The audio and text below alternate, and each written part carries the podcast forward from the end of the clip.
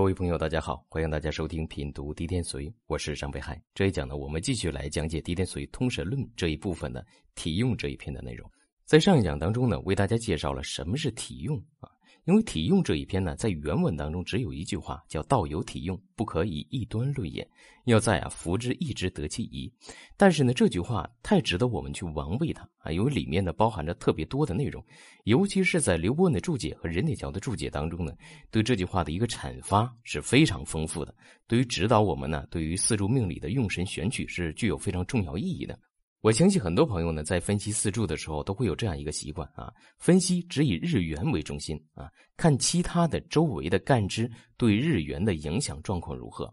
如果日元旺啊，其他的干支当中有能够克制这种旺的日元的干支，那么我们就以之为用神啊；如果日元衰啊，其他的干支当中有能够扶助日元的干支，那么我们就以这样的干支呢为用神啊。这是我们非常常规的一种用神的分析方法。但是我们在实际分析的时候，你会发现啊，有很多的四柱的命理是不能这样分析的，或者说按照这样的方式，我们是没有办法取中用神的。它的问题在哪儿呢？在体用这一篇当中呢，刘伯温或者任铁桥呢，他的注解啊，对这一部分内容解释是非常详细的。在这一篇当中呢，他提出了体用的概念。那么体为本体，用呢代表外在的功用，或者说对我的影响，对本体的影响啊。那我们常规的分析方法当中呢，以日元为中心，那么也就是说呢，是以日元为体，以其他干支为用，这是大家一种常规的分析思路。但是在体用这一篇当中，无论是刘伯温还是任铁桥的注解当中呢，都没有设定完全要以日元为中心，日元为中心只是其中的一个部分而已，它还有以月令提纲为中心，还有以四柱本身为中心，其他的几种形式。所以有很多朋友啊，对于某一些四柱的组合取不出用神，它的关键的原因就在这里啊。比如这个四柱呢，它必须要以整体来进行分析啊，以这个四柱整体作为分析的一个体，以外面的大运作为呢为用为环境来进行分析取用。如果你还是以日元为中心来进行分析的话，那肯定呢是找不出用神的。那么问题又来了啊，关键的点在哪儿？我怎么能够知道是以日元为体？为中心来分析，还是以四柱为中心来分析，还是以月令提纲为中心来分析呢？这当中关键的点就是能量的大小。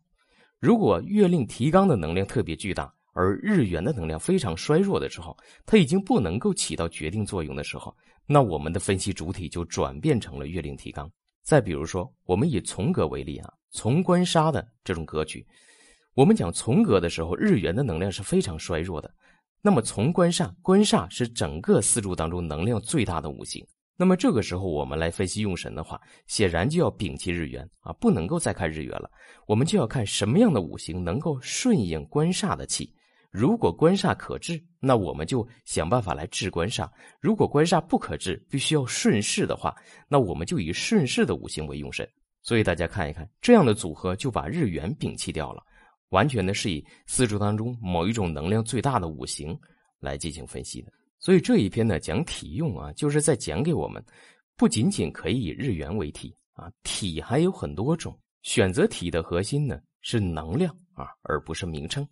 好，我们接着上一讲继续来往下看啊，我们来看刘伯温的注解啊，有以四柱为体，按神为用，第四柱具无可用，方取暗冲暗合之神，四柱为体。就是以四柱本身呢为中心来取呢暗冲暗合。什么叫暗冲暗合？就四柱本身它没有出现的这样一种干和支来作为用神。这个组合我们怎么来理解呢？比如说四柱当中官杀混杂的时候啊，那么必须要去官留煞或者去煞留官方可为用啊。所以呢，此时我们就可以选择食丧为用神。但是呢，原局当中如果没有食丧的话。那我们就需要等待大运当中出现食丧来解决这样一个问题。那么大运当中能够起到冲克作用的这个食丧，就属于呢暗冲暗合之神啊。当然呢，冲是可以的，合也是可以的。冲把它冲掉啊，合呢把它合住，都属于呢驱官留煞或驱煞留官这样一个过程。我们继续来看啊，有以四柱为体，化神为用啊。这种情况指的是合局出现的情况啊。你比如说三合财局。但是当中呢，没有形成财这样一种有力的组合，缺了一个化神，逢大运出现化神，进行引化之后，财局合成啊，那么这个时候呢，就有一种得财之象。当然，这个整体的四柱的组合要配合啊。那么讲到这儿，要解释一下，是不是说我们看到这样一种组合，它是固定的呢？也不是啊。我们在分析的时候啊，每一个五行的能量啊，我们都要非常详尽的分析，把这个组合分析透彻之后，找出来这当中一个关键的点在哪儿。那么有些关键呢，这个点位啊，跟日元是有关系的；但有些点位啊，跟日元是没有任何关系的。跟日元没有任何关系的这样的组合呢，我们就可以称为呢以四柱为体来进行分析啊。四柱有合神啊，即以四柱为体，而以化合之神为用者。这个例子啊，他举的就比较详细了啊。如果四柱当中有合局出现，但是呢缺少引化的化神。啊，那么这个时候呢，化神出现啊，就以这个化神为用神。当然，这种情况是不是呢？也不全是啊。我们要分析呢，日元在四柱当中的地位是什么？我们说啊，完全摒弃日元的话，一定是日元能量非常衰弱的时候，我们才可以摒弃日元。如果日元但凡是有能量的时候，那我们就要把日元考虑进来啊。那不能说完全有合局，那么这边有化神引化，那么这个事儿就以化神为用神。所以呢，这种说法，我个人认为啊，应该更严谨一些啊，以免的生疑惑。有以化神为体，四柱为用，化之真者，即以化神为体，以四柱中啊与化神相生相克者，取以为用。这句话呢，我个人觉得特别的经典啊。尤其这一段的内容，其实都是值得大家详细的来分析的。那么，为什么说这一段的内容非常好？好在哪儿呢？我们在分析的时候啊，常常是把格局进行了一个划分啊。当然，在《滴天髓》这本书当中呢，在后文当中对格局也进行了划分。你比如说呢，画出了特殊格局和普通格局两种情况。而在体用这一篇内容的论断的时候，它是在一种没有进行格局划分的情况下，把这个事情呢。表达的非常完整，所以这是非常不容易的啊。我们来看看这句话：有以化神为体，四柱为用。显然呢，我们以化神为中心了啊。看四柱当中其他的干支的情况啊，选择一个比较合适的为用神。那么有什么样的前提呢？叫化之真者，即以化神为体。说这个合化啊，一定是真正的已经达到了合化条件。那么放在四柱当中，我们来分析啊，合局但凡是能够真正合化的话。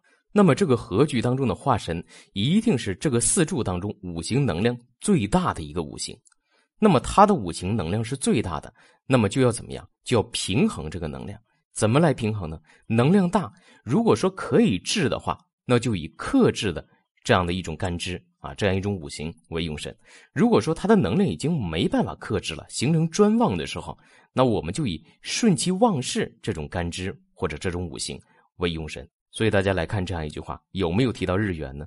没有提到，所以没有提到日元这种情况，往往都属于什么特殊格局的这样一种情况。所以有很多朋友说分析四柱的时候觉得很难，有些四柱啊，尤其是普通格局的四柱很好分析，一遇到特殊格局的时候就会觉得很难分析。那么它的核心原理在哪儿呢？就在体用这一篇当中做了一个核心上的论述啊。我们继续来看啊，尤以四柱为体。布运为用啊，什么意思啊？四柱为分析的核心啊，大运呢作为用神，这种情况在前面已经为大家讲过了啊。由以喜神为体，辅喜神之神为用啊，所喜之神不能自用，以为体用辅喜之神，什么意思啊？比如四柱当中啊，日元是偏弱的啊，印寿呢也是偏弱的，那么这个时候呢，我们以什么为用神呢？所以《狄天髓》当中呢就告诉我们啊，辅喜神之神为用神。什么是喜神呢？日元偏衰，印寿来生，自然印寿就是喜神呢。印寿就是有用的，印寿也偏弱。那我们当下的任务不是扶植日元，是扶植谁呀？扶植印寿啊。所以我们可以取官杀为用，来扶植印寿，进一步的通过印寿来升服日元。反之来讲呢，如果日元偏弱啊，印寿来生，印寿也偏弱的话，是最怕财星来克印寿的，反而是不忌官杀的。所以这样的一种组合关系，大家可以详细的来分析。有以格相为体，日主为用者，领八格气象，即暗神、化神、忌神、克神，皆成一体段啊。若是一面格相，与日主无干者，或者呢伤克日主太过，或帮扶日主太过，中间呢要寻体用分辨处，又无行迹，只得用日主自去引生喜神，别求一个活路为用矣。这一段内容的论述呢。它是指啊以格局来进行划分的啊。